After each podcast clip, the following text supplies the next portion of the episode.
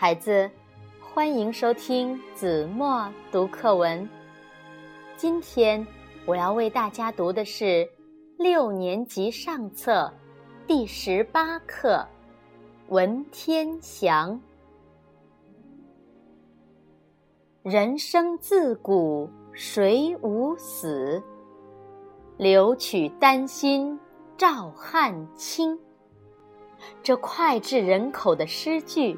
是我国南宋时期伟大的民族英雄文天祥所作。这正是他那炽热的爱国精神和崇高的民族气节的真实写照。文天祥所处的时代是蒙古贵族向南宋发动进攻和南宋政权日趋腐朽的时代。父亲的教育和影响，在文天祥幼小的心灵里深深地种下了爱国的种子。随着年龄的增长，他成为一个有理想、有抱负的青年。一二七一年，蒙古汗国改称大元，并在之后的四年中大举南侵。先后攻陷了南宋许多地方。南宋的许多文官武将贪生怕死，不是弃城逃跑，就是不战而降。一时间，朝廷内外惊慌失措。在这危急时刻，在江西赣州做地方官的文天祥，变卖了自己的家产作为军饷。征集义兵，组织秦王军，投入到轰轰烈烈的抗元斗争之中。但是，他的起兵遭到了一些人的反对，他们悲观地认为元军来势凶猛，文天祥带的兵都是临时招募来的，这，不是赶着羊群去和老虎斗？白白送死吗？文天祥郑重地说：“国家有难，却没人来解救，这是多么令人痛心的事情啊！今天我组织秦王军，就是想为天下人做个抗击元军不怕牺牲的榜样，希望各地官员效法，共同保卫国家。”果然。许多军民闻风而起，有的来投奔文天祥，有的则在各地起兵，互为声援，抗击元军的力量一时声势大增。然而，秦王军尽管士气旺盛，却缺乏训练和作战经验，与骁勇善战的元军相比，战斗力。相差甚远，再加上南宋朝廷的腐败无能，抗元斗争失败了。一二七八年，文天祥不幸被俘。被俘时，他服下兵片，想以死报国，然而却未如愿。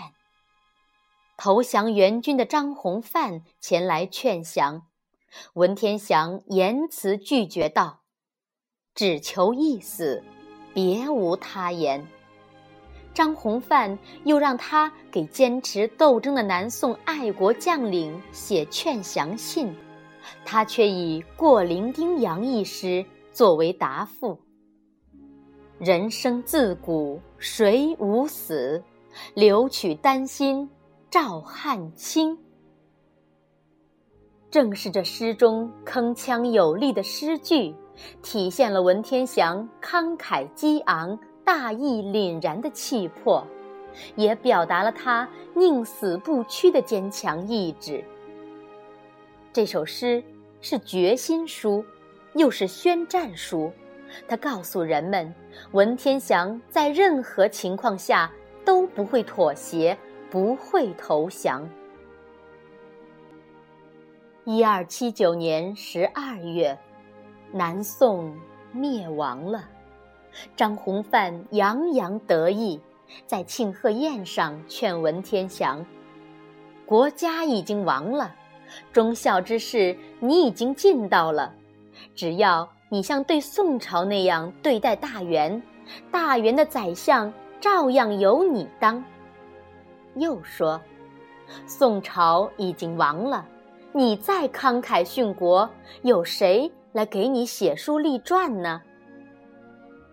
面对这些花言巧语，文天祥无比蔑视。他坚定地回答：“国家虽亡，也不能有二心；为国牺牲的目的，也绝不在于留名。”张弘范劝降的阴谋破灭了，只好把文天祥押送到元朝的首都大都。元朝统治者想利用文天祥的影响来笼络人心，借以缓和各地人民抗元斗争的形势。他们费尽心机找来说客，以高官厚禄为诱饵，继续劝降。但在文天祥的凛然正气面前，他们都哑口无言，最后灰溜溜的走了。元朝统治者见软的不行，就来硬的。他们给文天祥戴上满身的刑具，把他关押在一间阴冷的囚室中，企图使他屈服。但是，正如他自己说的那样：“金石之性，药中愈硬，性可改也？”三年牢狱生活的折磨。始终没能使文天祥屈服。元朝统治者见文天祥软硬不吃，又听说不少地方有营救文天祥的举动，恐日久生变，决定要杀他。一二八三年一月八日，元朝皇帝试图做最后的努力，亲自劝降。文天祥说：“我是宋朝的状元宰相，宋朝亡了，我只有死，一死之外无可为者。”第二天，文天祥就被元朝统治者杀害了。文天祥离世已经七百多年了，但是他的浩然正气却。千秋常在。好了，孩子，感谢您收听子墨读课文，我们下期节目再见。